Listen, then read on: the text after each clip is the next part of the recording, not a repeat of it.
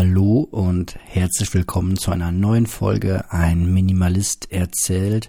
Heute in der Folge 33.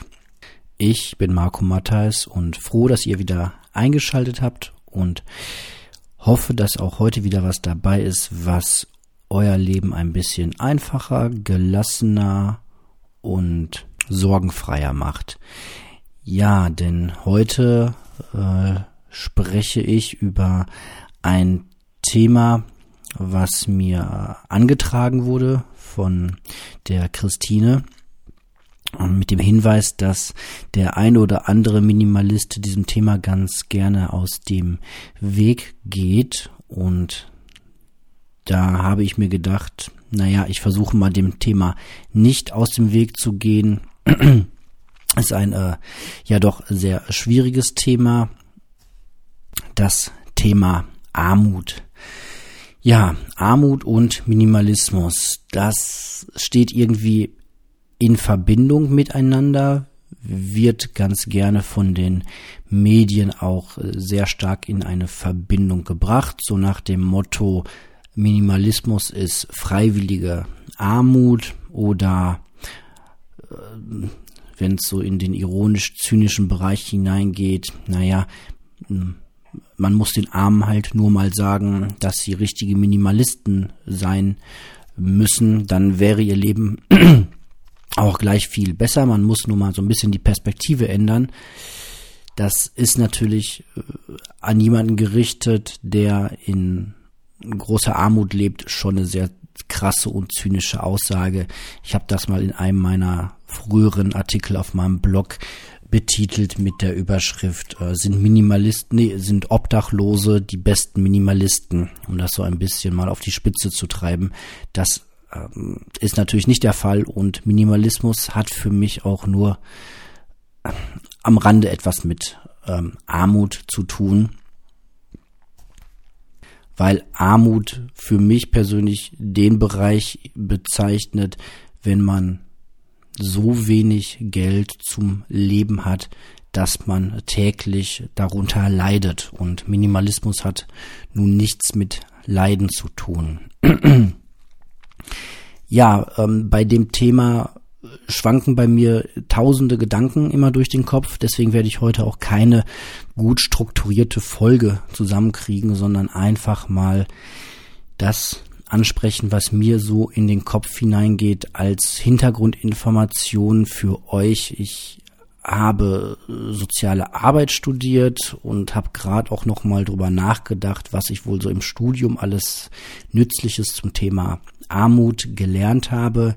Ich weiß, dass ich in sehr, sehr vielen Seminaren gesessen habe. Ich äh, habe in Bochum an einer sehr schönen kleinen evangelischen Fachhochschule soziale Arbeit studiert. Das sage ich deshalb, weil es im Unterschied zu einer großen Universität den Vorteil hatte, dass ich tatsächlich noch mit meinen Professoren nach der Vorlesung äh, auf der Wiese gesessen habe bei einem Kaffee und dann die Inhalte des Seminars diskutieren konnte. Also wirklich sehr nah an den Leuten dran war, die das hauptberuflich machen, Armutsforschung und sehr lange Abhandlungen darüber schreiben und regelmäßig Seminare halten und so weiter. Professoren halt. Und das heißt, ich habe garantiert ganz, ganz viel während meines Studiums zu dem Thema Armut gelernt. Ich kann unterscheiden zwischen der absoluten und der, der relativen Armut. Sprich, es macht natürlich einen Unterschied, ob man über Armut in Deutschland, einem der wohlhabendsten Länder dieser Welt spricht oder ob man über Armut auf dieser Welt spricht. So, das sind immer zwei komplett unterschiedliche Räume, die man da betritt. Da muss man immer schön ein Stück weit sauber trennen. Das sollte man in der Diskussion nicht miteinander vermischen. Ich persönlich bringe auch noch gerne den historischen ähm, Aspekt mit ein, indem ich sage, mh, hm, wenn man sich heutzutage als arm bezeichnet, dann muss man ein Stück weit vielleicht auch mal in die Historie reingucken und fairerweise sagen, dass selbst ein heute in Deutschland lebender, sehr armer Mensch im Vergleich zum Mittelalter quasi äh, einen sehr hohen Lebensstandard hat, eine gute medizinische Versorgung, ein Wasserklo und all diese ähm, Dinge, die wir halt als normal halten. So und schwupps ist man schon in diese kleine Falle reingetreten, dass man den Eindruck vielleicht erweckt, dass man jetzt Armut schönreden möchte. Ne? Nach dem Motto, äh, in Deutschland gibt's gar keine armen Menschen, schau mal, wie jemand im Mittelalter gelebt hat. Im Vergleich dazu ist der schlimmste und ärmste, ähm, finanziell geprügelte Mensch in Deutschland immer noch ein reicher Kerl. Und stellt euch alle mal nicht so an, in der Welt da draußen gibt's Menschen, die viel, viel ärmer sind. Es gibt äh, schreckliche Kinderarmut auf der Welt. Menschen müssen ihre Kinder an irgendwelche ähm, Minen äh, mehr oder weniger verkaufen, damit die da unser Koltan abbauen, das wir in unseren Smartphones äh, brauchen, so dringend und so weiter. Also ihr seht, das ist ein Thema, wo es ganz, ganz viele Minen gibt, auf die man treten kann. Ganz, ganz viele Fettnäpfchen und da ist es schwierig, emotionsfrei drüber mal zu sprechen.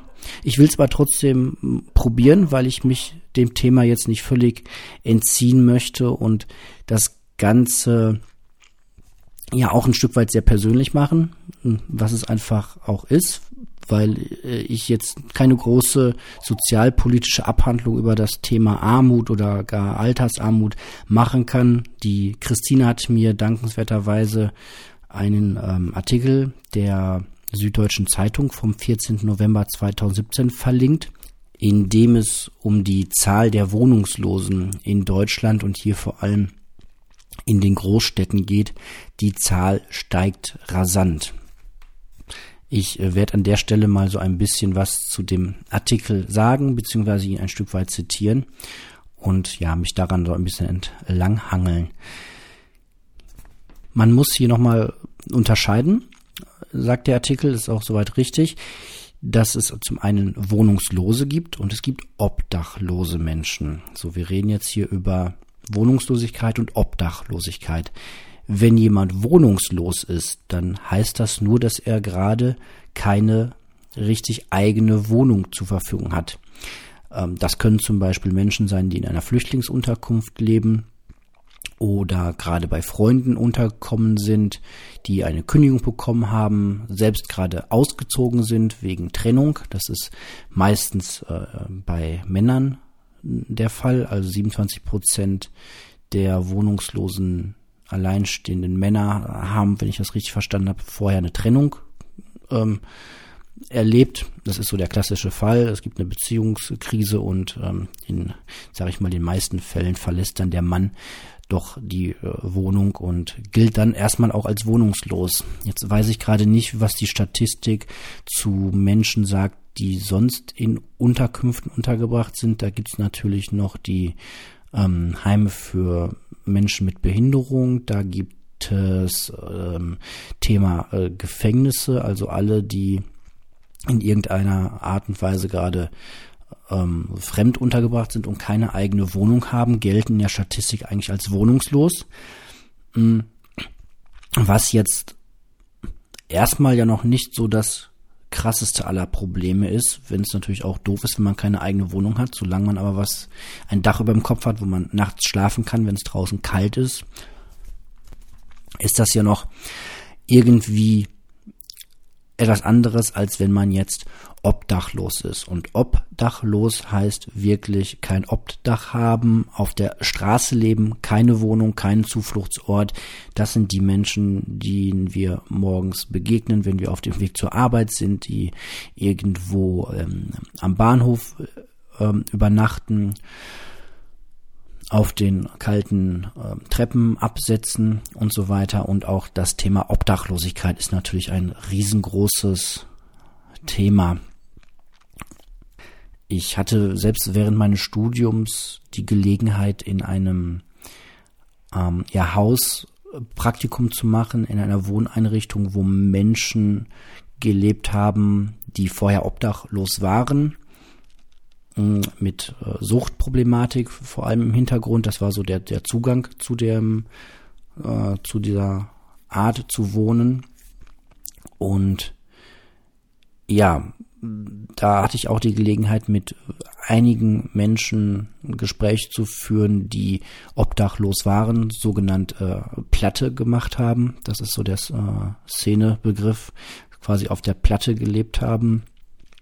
Und viele, die das lange gemacht haben, haben auch erzählt, dass ihnen irgendwann, ja, dass sie Probleme hatten, selbst wieder in eine Wohnung zurückzugehen, dass sie also auch dieses Gefühl hatten, dann irgendwie eingesperrt zu sein. Und da entwickeln sich ja ganz andere Problematiken heraus. Also diese Lösung, ja, wir leben in Deutschland, jeder, der irgendwo eine Meldeadresse hat, und damit fängt es dann auch schon an, ähm, hat ja Anspruch auf ähm, Sozialleistungen und auch auf eine Wohnung. Ähm, das ist, glaube ich, erstmal formal ein Stück weit richtig, aber der Teufel steckt dann natürlich im Detail, dass man eine Meldadresse haben muss, dass man ähm, unter Umständen ein, ein Konto haben muss und dass man vor allem den Antrieb haben muss und die ein Stück weit auch Hilfe und die Motivation haben muss, das alles äh, zu gehen, diese Amtsgänge zu erledigen. Es gibt halt einfach Lebenssituationen, in die man hineingeraten kann, wo das alles nicht mehr ganz so einfach ist. Deswegen ähm, ist es schon wichtig, dass wir einen Staat haben, der eine äh, soziale Arbeit hat, die Menschen aufsucht und zumindest denen immer wieder Hilfe anbietet, ähm, die in Problemlagen sind damit diese Menschen sich immer wieder entscheiden können, ja, ich möchte Hilfe haben. Jetzt kann man natürlich ähm, schon ein Stück weit beobachten, dass diese Hilfe jetzt nicht gerade von Jahr zu Jahr weiter ausgebaut wird, was ich persönlich aus meinem Berufsstand her sehr problematisch halte. Ja.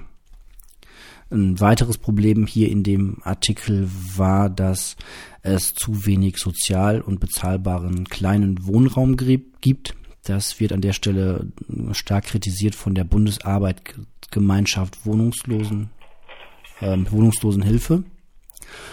Allein in Berlin Ach nee, das ist schon das, das, das nächste Problem. Also ähm, Problem Punkt eins ist ganz klar, es gibt viel zu wenig sozial und bezahlbare äh, Kleinwohnungen, was halt auch einfach daran liegt, dass der äh, Staat über die letzten Jahrzehnte immer mehr von seinen eigenen Wohnimmobilien ein großes Stück weit äh, privatisiert hat und das dem Markt überlassen hat und ja, jetzt schlichtweg zu wenig Sozialraum äh, sozialer Wohnungsbau vorhanden ist und ja, das treibt natürlich die ganze Problematik nochmal mehr an.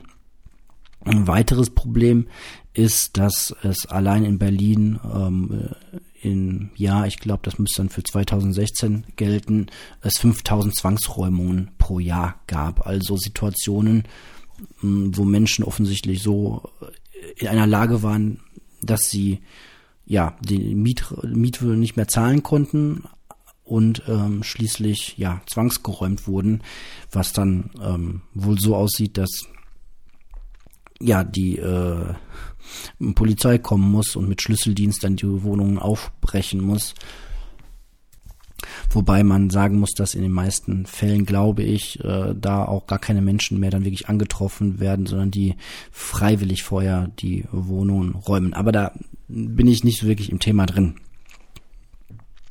Ja, 2016 sollen allein in Berlin 52.000, 52.000 Menschen, nee, Quatsch, Berlin, nee, das, meine eigenen Notizen sind ganz klar, äh, gerade nicht ganz klar.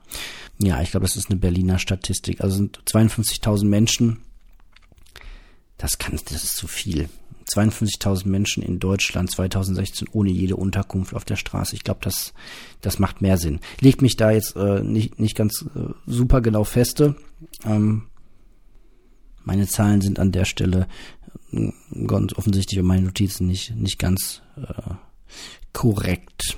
Ähm, ja, was ich mir noch aufgeschrieben habe, ist halt, dass ähm, nach dem Artikel zufolge jedes Jahr deutschlandweit mehr als 50.000 Sozialwohnungen ja die Mietpreisbindung ausläuft, aber der Bund nur ähm, aufgerundet 18.000 Sozialwohnungen errichtet. Also man kann daraus ablesen, dass die Problematik halt in Zukunft, wenn nicht gegengesteuert wird, nochmal erheblich äh, zunimmt. Das Krasse an der ganzen Geschichte ist eigentlich das, dass ich eigentlich immer aufgewachsen bin mh, mm, in dem Gedanken, dass äh, es sowas in Deutschland eigentlich in dieser Art und Weise und in diesem Ausmaß gar nicht geben kann, weil ich halt auch immer dachte, naja, es gibt halt einen Anspruch auf äh, eine Mindestsicherung, ein, eine soziale Mindestsicherung und daraus leitet sich ab, dass auch jeder Mensch irgendwie eine Wohnung und ein bisschen was zu essen hat. Das ist so das Unterste, worauf man fallen kann. Und alles andere sind halt wirklich äh, krasse individuelle Problemlagen, wo Menschen halt nicht mehr richtig erreicht werden können über die sozialen äh, Hilfeeinrichtungen. Wenn ich das aber so hier äh, lese in dem Artikel, dann scheint es eher ein Problem zu sein, dass immer mehr die ja mehr oder weniger ähm, üblichen Sozialschichten erreicht, also dass es gar nicht mehr groß sein muss, dass man an Alkoholsucht erkrankt, nachdem man seinen Job verloren hat oder irgendeine andere riesengroße Krise bekommen hat, sondern dass es einfach passieren kann, dass man irgendwann mit so wenig Geld im Monat dasteht, dass man sich seine aktuelle Wohnung nicht mehr leisten kann, aber auch keine andere bezahlbare Wohnung findet und dass man dann vor genau dieser Situation steht. Ich glaube, das ist so der Kern der ganzen Problematik.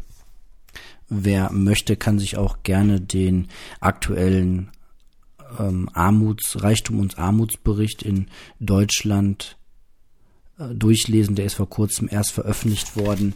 Der hat allerdings äh, 648 Seiten und hat meiner Meinung nach nicht so viele individuelle kreative Ansätze, sondern es dreht sich in 90 Prozent der Fälle eigentlich äh, darum, dass man Menschen wieder in eine Arbeit bringt, damit sie äh, wieder Geld verdienen können und mit diesem Geld dann ähm, sich eine Wohnung leisten können und sich ein gutes Leben leisten können und gut in die Rente einzahlen können, die dann hoch genug ist, dass man davon sich auch eine Wohnung und etc. leisten kann ja, das äh, klingt dann ähm, als kleiner Auszug folgender Maße, folgendermaßen Produktionsfortschritte in allen Berufen und Branchen in Lohnerhöhungen umgesetzt werden. Mindestlohn, kein Missbrauch mehr bei Werksverträgen, Dienstleistungsberufe, Pflege, Erziehung etc. stärken durch Öffentlichkeitsarbeit. Sprich, ähm, ja, hier geht es darum, dass man halt ja die die Arbeitssituation von vielen Menschen verbessert und vielen Branchen und dadurch wird das ähm, Problem dann mehr oder weniger gelöst. Gute Arbeit, Zitat, gute Arbeit ist der Schlüssel für Wohlstand und Vermeidung von Armut. Das ist bestimmt ein Stück weit richtig, hm, kann aber irgendwie auch nicht die gesamte Lösung sein. Ich glaube, der Reichtum- und Armutsbericht ist natürlich ein sehr statistisch äh, ausgeprägter Bericht und ja, wie gesagt, wer möchte, kann sich den gerne mal durchlesen. Ich werde den nicht komplett in allen Einzelheiten äh, bearbeiten oder durch, durchgehen und auch zusammenfassen, mh, mm, sondern eher mal mit euch zusammen überlegen, was so jeder Einzelne ähm, von uns tun kann, mh, mm, um so ein bisschen dieses Problem von Armut anzugehen, weil Fakt ist, das ist schon ein Thema, was ja Angst macht. Also wenn man heute in der Situation ist, dass man ein geregeltes Einkommen hat, ist das natürlich eine schöne Situation.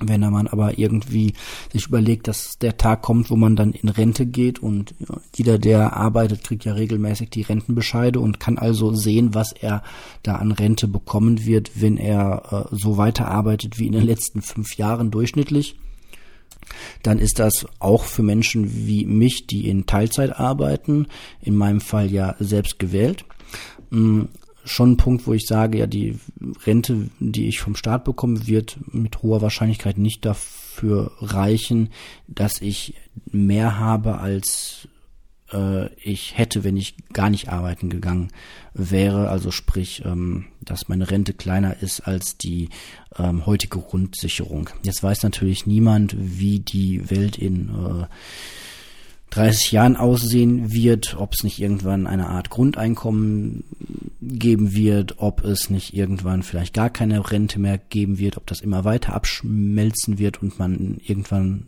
nur noch privat vorsorgen kann, muss, sollte oder wie sich das Ganze entwickelt. Deswegen hm, gibt es so die Möglichkeit natürlich, ähm, alle vier Jahre zur Wahl zu gehen, was man tun sollte und sich die Parteien anzugucken, welche Ideen die haben. Um, ähm, sollte man auf jeden Fall tun, aber ich persönlich glaube nicht, dass es damit alleine getan sein sollte, sondern wir sollten alle für uns selbst überlegen, was wir heute schon tun können, um so der Problem der Armut und Altersarmut aus dem Weg zu gehen. Das, was jetzt kommt an Gedanken, äh, ist garantiert keine Lösung für jedermann, ähm, hat garantiert auch ganz viele Lücken und erhebt überhaupt nicht den Anspruch, irgendwie eine Lösung zu sein, sondern ist genau das, was mir halt gerade so einfällt zu dem Thema, worüber ich in der letzten Zeit nachgedacht habe und ja, ähm, hat natürlich auch klar ganz viel mit Minimalismus zu tun. Also vielleicht erstmal zu der Kernfrage, ob jetzt Minimalismus der absolut, die absolute Lösung für, für Armut ist. Ähm, nein und ein Stück weit auch äh, ja.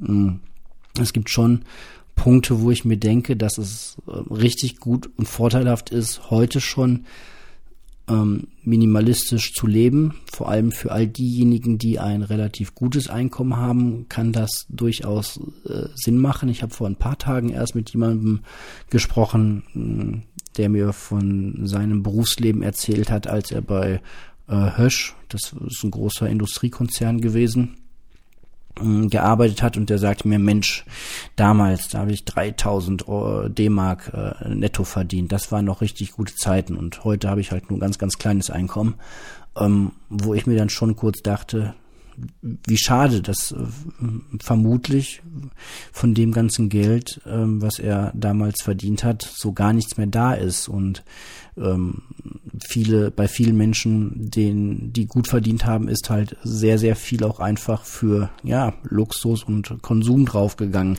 ähm, wo natürlich jeder das Recht hat, wenn er meint, das machen zu müssen, dass er das tun soll. Also, ähm, Minimalismus will ja niemandem irgendwie was äh, vorschreiben.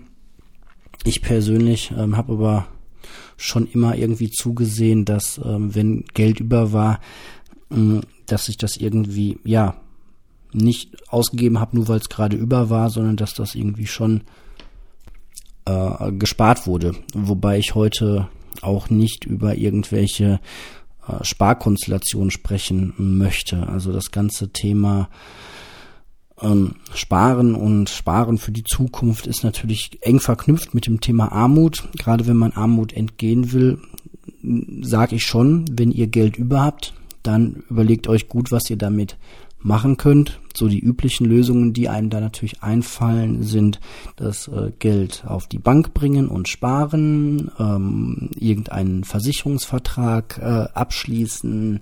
Man kann ähm, sein Geld in verschiedene Dinge anlegen, in ähm, Gold, in Aktien. Ich ähm, kenne auch Menschen, die äh, zum Teil ihr Geld in äh, seltene Whisky-Sorten investieren. Mm, es gibt verschiedene Arten und Weisen, sich irgendwie auf das Alter vorzubereiten, sich ein Polster anzulegen. Mm, die schlechteste Lösung, die ich persönlich finde, ist, wenn man Geld über hat, sich einfach einen größeren Fernseher zu kaufen. Der stellt nicht gerade eine gute Altersvorsorge dar. Ähm, Haus kaufen habe ich auch noch vergessen. Ist auch was, was ich häufig ja kritisiere, was aber, äh, wenn es selbstgenutztes Wohneigentum ist, vielleicht eine der besseren Lösungen ist, mh, sich ein Haus zu kaufen, um der Altersarmut zu entgehen. Dann kann man höchstens noch die Frage stellen, wann da der richtige Zeitpunkt ist, ob man sich das kaufen hm, sollte, wenn man sehr jung ist und wenig Eigenkapital hat oder ob es vielleicht mehr Sinn macht, ähm, lange zu sparen, um dann einen großen Teil gleich zu bezahlen und nur noch einen, einen kleinen Kredit aufzunehmen. Das sind alles ähm, Detailfragen, hm, die man sich stellen kann und stellen sollte, wenn man Geld über hat pro Monat. Ich persönlich bevorzuge lieber mh, mm, Arten des Sparens, die flexibel sind, wo ich immer dann einzahlen kann, wenn ich äh, gerade Geld über habe. Äh, das ist in meinem Fall jetzt ähm, gelegentlich auch ein Aktienkauf, aber ich äh, werde den Teufel tun und heute irgendwelche ähm, Finanzprodukte hier empfehlen. Ähm, da darf und sollte jeder, der ab und zu mal Geld über hat, sich Gedanken machen, womit er sich am wohlsten fühlt und ähm, wie er sein Geld, das er über hat, anlegen möchte. Wenn man ähm, gar kein Geld über hat, sollte man vielleicht noch mal genau hinschauen, gerade wenn man ein ähm, normales Arbeitseinkommen hat und nicht von sozialstaatlichen Leistungen abhängig ist, sollte man sich schon die Frage stellen, warum man nicht jeden Monat 50 Euro oder 100 Euro in irgendeiner Form über hat und vielleicht einfach nochmal seine Einnahmen und Ausgaben durchschauen nach Sachen, die hm, jetzt vielleicht verzichtbar sind bei gleichzeitigem ähm, Gewinn von äh, Freizeit und äh, Spaß. Also ihr kennt das Prinzip Minimalismus, wenn ihr bis hierhin ähm, zugehört habt und die Folgen gehört habt, dann wisst ihr, dass meiner Meinung nach es häufig eine Qualitätssteigerung im Leben darstellt, wenn man nicht ständig den neuesten Konsumprodukten hinterher äh, rennt und äh, ständig jeder Mode folgt und ja, allgemein sehr darauf achtet, nur Dinge zu kaufen, die einem das Leben wirklich konkret besser machen und da sind ganz viele Sachen, die man halt unter Umständen weglassen kann, aber es sind sehr individuelle Sachen. Deswegen zögere ich auch immer, ähm, konkrete Vorschläge zu machen. Ich persönlich würde zum Beispiel immer vorschlagen, zu versuchen, kein Auto zu besitzen. Ja, wir selbst besitzen aber auch eins ähm, aus beruflichen Zwecken bei meiner Freundin, weil die in einer anderen Stadt arbeitet und aufgrund ihres Berufes auch häufig äh, Material mitschleppen muss. Und deswegen besitzen wir leider ein Auto. Und das betone ich ganz ausdrücklich mit leider, weil ich mag das Auto nicht und ich versuche es so oft wie möglich äh, stehen zu lassen. Ich mag auch das Autofahren nicht. Ich habe das in einer der anderen Folgen schon mal ganz ausführlich äh, dargelegt, warum ich Autofahren blöd finde.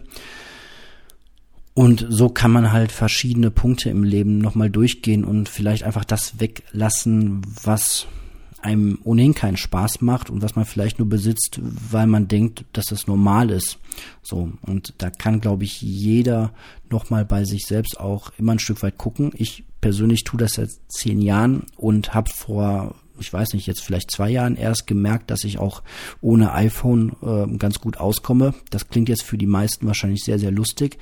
Hm, sollte man aber durchaus ernst nehmen, weil es halt viele Menschen gibt, die davon überzeugt sind, dass sie das eine oder andere Konsumprodukt einfach wirklich brauchen für ihre Glückseligkeit. Und das war für mich das iPhone. Das war mein Schweizer Taschenmesser in der modernen Welt. Damit habe ich meine Termine organisiert. Damit ähm, habe ich kommuniziert. Damit habe ich, ich weiß es nicht mehr, all die Dinge gemacht, die ich halt dachte, dass sie zu meinem Leben dazugehören müssen, damit ich zufrieden bin. Und das hat lange gedauert, bis ich eingesehen habe, dass ich das nicht mehr brauche, dass ich keinen 50-Euro-Vertrag im Monat brauche, dass ich keine Flatrate brauche, dass ich nicht ständig mit allen permanent kommunizieren muss, um glücklich zu sein, sondern dass das auch ja ganz häufig ähm, befreit. Also kaum hatte ich die Flatrate damals abgeschlossen und hätte mit jedem Menschen in Deutschland so viel telefonieren können, wie ich gewollt hätte. Schon habe ich festgestellt, dass es mich eigentlich nervt, jetzt zwei, drei Stunden am Telefon zu hängen, gerade wenn man gerade Papa geworden ist oder ja, auch wenn man nicht Vater ist und feststellt, dass man eigentlich gar nicht gerne lange telefoniert, sollte man sich die Frage stellen, ob man wirklich ein iPhone mit einem 50-Euro-Vertrag dann äh, braucht oder ob man das einfach nur hat, weil es halt modern ist und äh, um vorne mit wegzulaufen.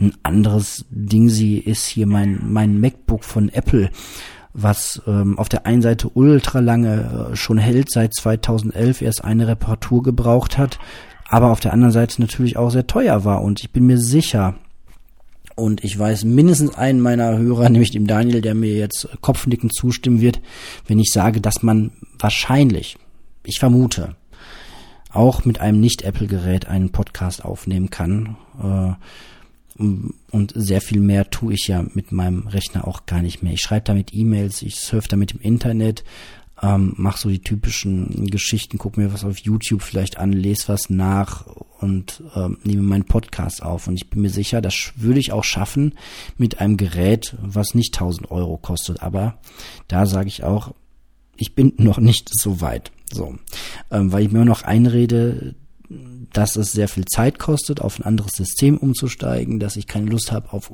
Windows, dass ich keine Lust habe, jährlich irgendwie Geld auszugeben, dass ich zu faul bin, mich überhaupt äh, in andere Software reinzudenken, dass ich davon überzeugt bin, dass mir ein Gerät für 500 Euro ähm, innerhalb von sechs Jahren häufiger als zweimal kaputt gehen wird, dass es nicht ähm, vielleicht nicht so gut reparabel ist wie ein MacBook Air, was gar nicht reparabel ist, weil man sich abgeben muss, damit es repariert werden kann und und und und und. Und ich äh, ganz viel Ausreden, dass ich mir auf jeden Fall ein neues MacBook ähm, Air für 1000 Euro kaufen muss, wenn das hier kaputt geht. So, und das hat garantiert jeder irgendwo in seinem Leben. Vorstellung, dass er bestimmte Ausgaben machen muss, dass die unabdingbar sind. Die ähm, Kinder müssen ähm, im Tennisverein sein, weil sie sonst sozial ausgegrenzt sind. Die müssen auch die teuersten Kleidungsstücke tragen und müssen auf eine sehr teure Privatschule gehen. Und das soll jetzt wirklich alles nicht ironisch klingen, sondern mh, mm, es ist halt ultra schwierig herauszufiltern, was man wirklich für sein persönliches Glück braucht und was man irgendwie nur denkt, was man ähm, braucht und mit dem man auch gut auskäme oder sogar besser auskäme und weniger Stress im Leben hätte, wenn man das nicht hätte. Und das ganze Prinzip fällt halt bei mir unter Stichwort Fallhöhe. Fallhöhe reduzieren. Das geht, das Prinzip geht davon aus, dass es im Leben irgendwann mal eine Krise geben kann. Das kann entweder eine gesellschaftliche Krise, die Ölkrise sein, dass vieles Dinge auf einmal gar nicht mehr gehen.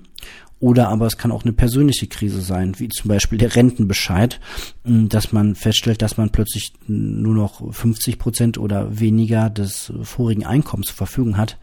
Und wenn man vorher schon 20 Jahre lang sein Leben umgestellt hat, nämlich in der Form, dass man sagt, ich will immer noch maximal Spaß haben und glücklich sein und will das eigentlich sogar noch steigern, indem ich Dinge weglasse und indem ich bestimmte Ausgaben nicht mache und äh, dadurch auch nicht mehr Vollzeit vielleicht arbeiten muss oder Vollzeit arbeite und zehn Jahre lang sehr viel Geld zur Seite legen kann.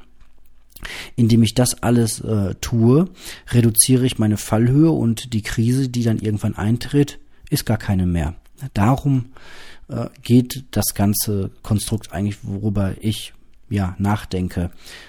Andere Lösungen, die es gibt, habe ich letztens erst im Fernsehen äh, einen ganz kurzen Bericht gesehen, war von einer Rentnerin, die einen Rentenbescheid von etwas äh, um die 500 Euro bekommen hat. Und der klar war, dass sie davon in Deutschland nicht leben kann und dann nach, ich glaube, Bulgarien ausgewandert ist, noch vorher ein bisschen Bulgarisch gelernt hat und dann halt in einem anderen europäischen, in dem Fall europäischen Land gelebt hat wo die Lebenshaltungskosten einfach viel niedriger sind. Hm, manchmal witzel ich auch mit meinem Arbeitskollegen herum, dass wir, sobald die Rente äh, da ist, wir dann äh, uns ein schönes Pflegeheim in äh, Thailand aussuchen, wo wir dann den ganzen Tag ähm, uns an den Strand rollen lassen und, ähm, und uns da ja die Rente hinüberweisen lassen. Ähm, machen auch eine der eine oder andere. Ich kann mir das für mich persönlich nicht wirklich nicht wirklich realistisch vorstellen. Vor allem nicht jetzt, wo ich äh, Kinder habe, weil man dann ja auch seine Familie einfach nicht mehr um sich hat. Und ja, da möchte ich eigentlich nicht hinkommen, dass ich irgendwann sage, ich muss das Land verlassen, um überhaupt irgendwie überleben zu können. Wenn man das gerne möchte und äh, Kontakte ins Ausland hat, kann das sicher auch total schön sein, wenn man mh, ein Ort auf dieser Welt weiß, wo man den Winter verbringen kann und in einer anderen Art und Weise dann nur noch die kalten Monate in Deutschland oder vielleicht nur noch das Gesundheitssystem in Deutschland äh, benötigt, dann kann auch das eine gute Lösung sein. Meine persönliche ist es jetzt gerade nicht. Hm. Ja, was kann man noch machen? Ich glaube, dass es wichtiger ist, ähm, private Netzwerke aufzubauen, anstatt irgendwelche Xing und beruflichen Netzwerke. Also das ist ein Gedanke, den ich aus dem Buch von Björn Kern ähm, äh, rausgenommen habe. Mit dem wunderschönen Titel Das Beste, was wir tun können, ist nichts. Da möchte ich auch nochmal eine Folge drüber machen. Und der sagt richtigerweise, dass wir unglaublich darauf gedrillt werden, beruflich Netzwerke zu bilden und uns ja im Businessbereich zu vernetzen und gleichzeitig total vernachlässigen, das im privaten Bereich zu tun. Ja, ob das für den einen oder anderen von euch jetzt zutrifft, weiß ich natürlich nicht. Aber das ist schon ein interessanter Gedanke, dass man im privaten Bereich ja seine Netzwerke auch ausbaut. Vielleicht führt das irgendwann dazu, dass man im Alter, wenn die Kinder aus dem Haus sind, man sagen kann, ich habe hier drei, vier nette Leute um mich herum, die auch in meinem Alter sind und mit denen verstehe ich mich so gut und unser Einkommen ist aber gemeinsam für jeden Einzelnen relativ gering und wir tun uns zusammen und leben zusammen in einer, in einem Haus oder einer Wohngemeinschaft. Könnte ja auch eine Lösung sein. Ein anderer Gedanke, der zurzeit für mich recht attraktiv wird, ist dadurch entstanden, dass ich mir mal angeschaut habe, welche ähm, Kosten ich eigentlich so jeden Monat habe und festgestellt habe, dass auch bei mir zwei Posten besonders groß sind, so die Hauptposten, das ist einmal die Miete und das sind die Lebensmittel. So, Jetzt könnte man natürlich sagen, ja, die Miete umgehe ich, indem ich ein Haus kaufe, da muss ich aber auch einen Kredit abbezahlen und das Haus regelmäßig äh, reparieren, was ich auch auf den Monat umrechnen muss, wäre dann ein Rechenexempel und ein ja, ein Rechenexempel, ob das jetzt im Monat günstiger ist, aber den Aufwand äh, betreibe ich definitiv derzeit nicht, um da gefühlt vielleicht irgendwie ein äh, Kosten zu senken. Was mich viel mehr gerade interessiert, ist mal der Gedanke, im nächsten Frühling, Sommer die eine oder andere Gemüsesorte mal ganz vorsichtig selbst anzubauen. Hm. Und da einfach klein anzufangen. Warum nicht mal anfangen und seine Tomaten selbst züchten? Ich war letztens einkaufen und habe Tomaten gekauft und mir auch gedacht, ui, das ist jetzt eine Handvoll Tomaten für ein paar Euro, wäre doch auch irgendwie schön, wenn man die selbst ähm, angebaut hätte.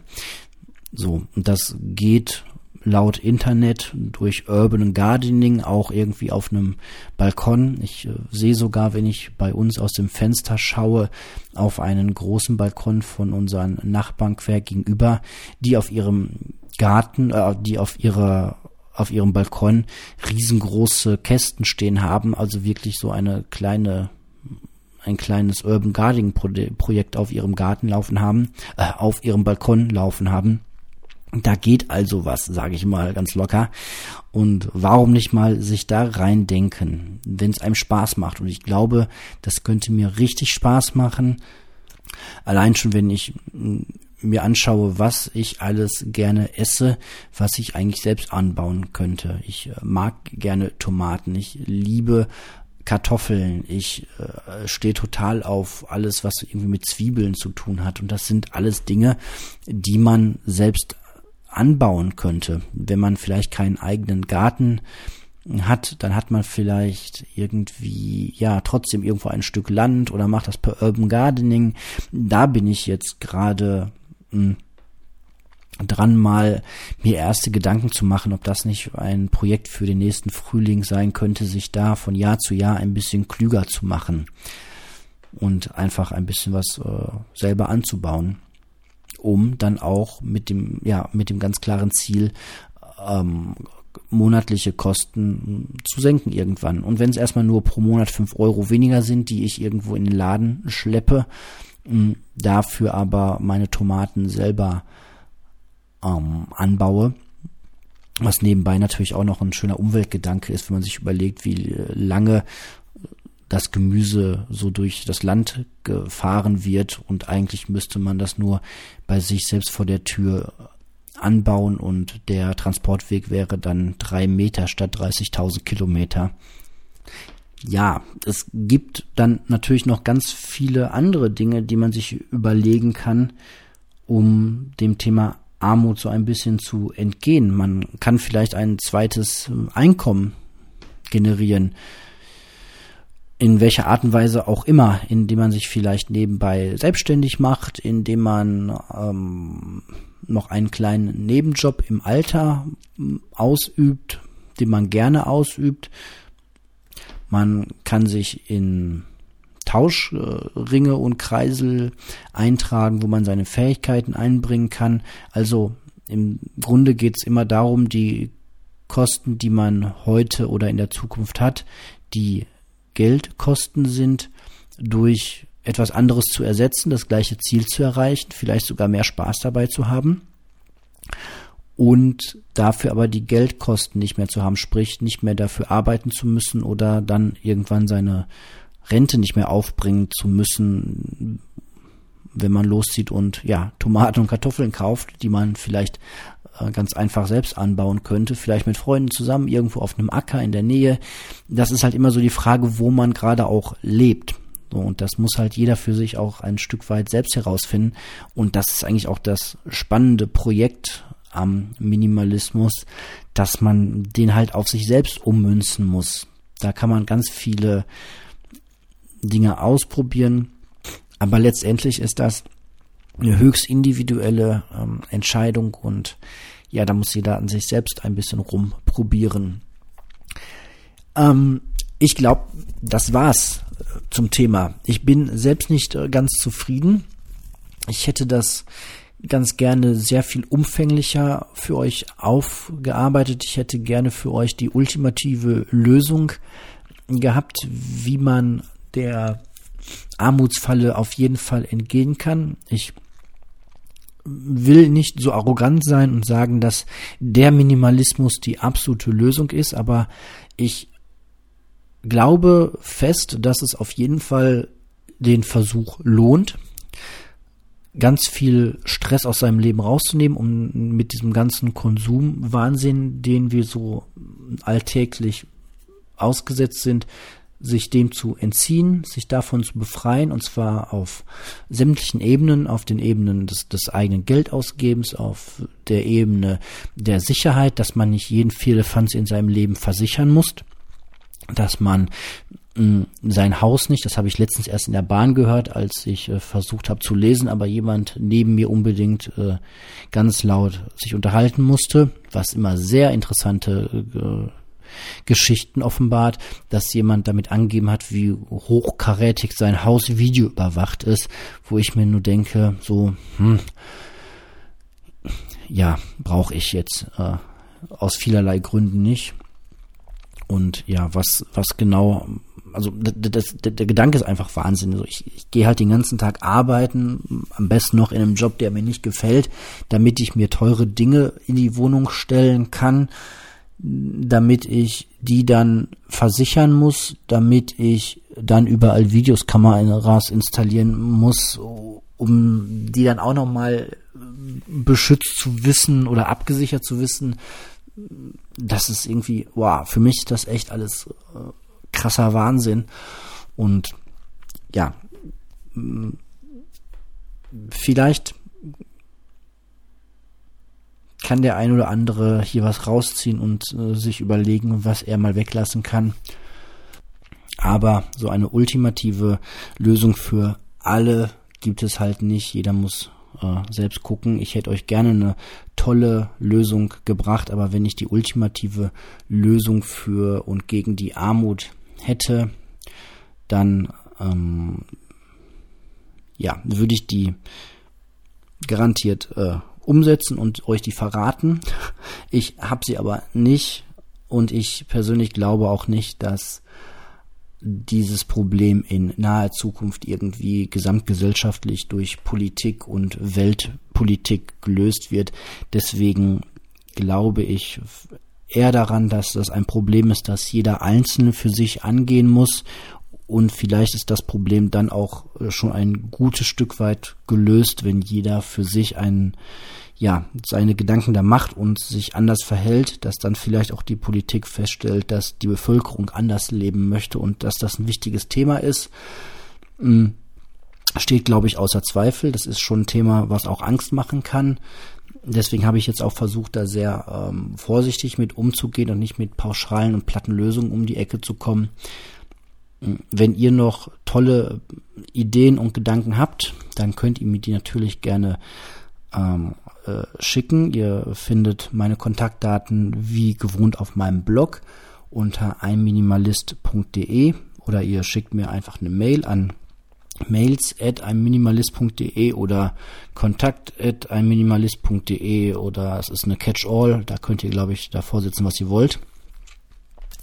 Ja, und schreibt mir eure Gedanken mal äh, dazu, dann würde ich die äh, gegebenenfalls in der einen oder anderen Folge mit aufnehmen. Wovon ich bitte nichts hören möchte, sind irgendwelche ganz konkreten Finanzprodukte. Also, aber ich glaube, da ist in meiner Hörerschaft jetzt auch niemand dabei, der sich jetzt genötigt fühlt, mir seinen Finanzplan als den besten aller Zeiten darzulegen. Genau. Zum Abschluss noch ein kurzes Hausmeisterthema. Hm, Patreon läuft nicht so toll, wie ich das äh, gedacht habe und damit sind nicht die äh, Spender gemeint, sondern eher so die ja, Möglichkeit, da was hochzuladen. Ich habe es jetzt bei der letzten Folge mehrfach versucht und habe die 100 MB Folge vom Kirschner Buch schlichtweg nicht hochbekommen. Und es war ein Riesenkrampf, das immer wieder zu versuchen. Das ärgert mich ein bisschen, weil entweder eine Sache funktioniert ganz und leicht und ganz ohne Probleme in 90 Prozent der Fälle oder aber sie kommt eigentlich nicht bei mir in die Tüte. Ja, deswegen mal schauen, wie es bei Patreon weitergeht. Ich sehe aber anhand der Statistiken, dass, glaube ich, äh, ja, 99 Prozent meiner Hörer das hier über äh, den Podcast, über den RSS-Feed hören und nicht sich vor den Rechner setzen und sich das da anhören. Deswegen bleibt's jetzt erstmal auf jeden Fall beim Podcast, klar. Und was aus Patreon wird, wird die Zeit mal äh, zeigen. Mhm. Genau. Ja, was soll die lange äh, Rumrederei? Ich bin fertig. Wie gesagt, nicht mega zufrieden mit der heutigen Folge, aber liegt vielleicht auch daran, dass ich immer noch ein bisschen krank bin. Ihr hört es hier und da an meiner Stimme.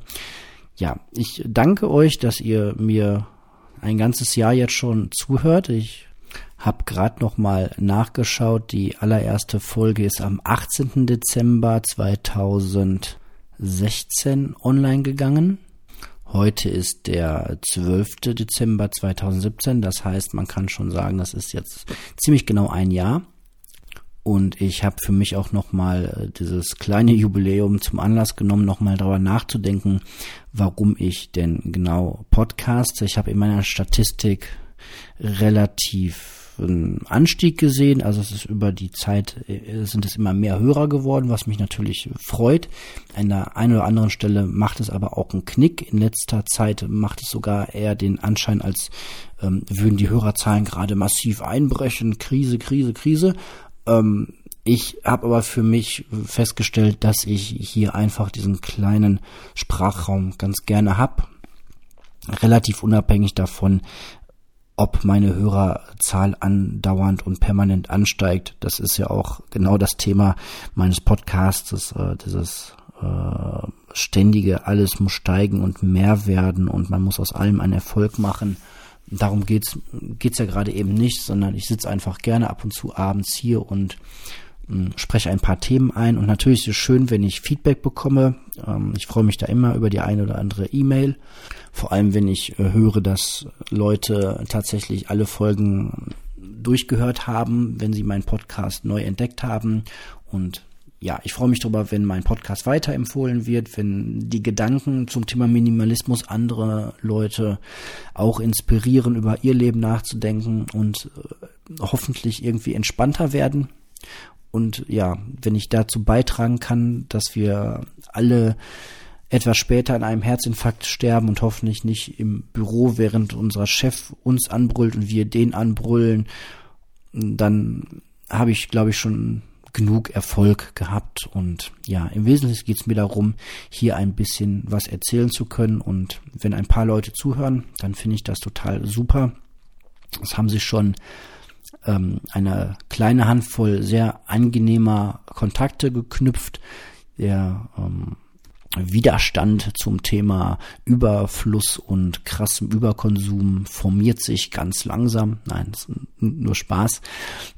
Also schön, den einen oder anderen äh, persönlichen Kontakt auch darüber erhalten zu haben. Ich werde auch ähm, bald mal wieder, ja, man soll vorsichtig sein mit Versprechen. Man soll vorsichtig sein mit Prognosen, die die Zukunft betreffen, hm, sagte mein, mein Chef immer. Äh, was wollte ich sagen? Genau. Minimalismus Stammtisch habe ich auch mal wieder richtig Lust zu, beziehungsweise heißt, was heißt auch mal wieder, hatte ich eigentlich äh, durchgehend Lust zu, aber bisher auch einfach nicht die Rahmenbedingungen familiärer Art, dass ich da entspannt hätte hingehen können. Und da denke ich, wird sich das aber in 2018 auf jeden Fall auch mal wieder ergeben, dass ich mal ja anderen Minimalisten ganz ausführlich zuhören kann und zwar persönlich auf so einem Stammtisch, was immer sehr sehr schön ist. Also das nehme ich mir ähm, jetzt schon vor für 2018. Äh, ja, gut. Es ist jetzt halb zehn. Meine Erkältung meldet sich äh, wieder zurück. Und ich wünsche euch noch ein, äh, eine schöne Zeit. Bis zum nächsten Mal. Und danke für eure Aufmerksamkeit.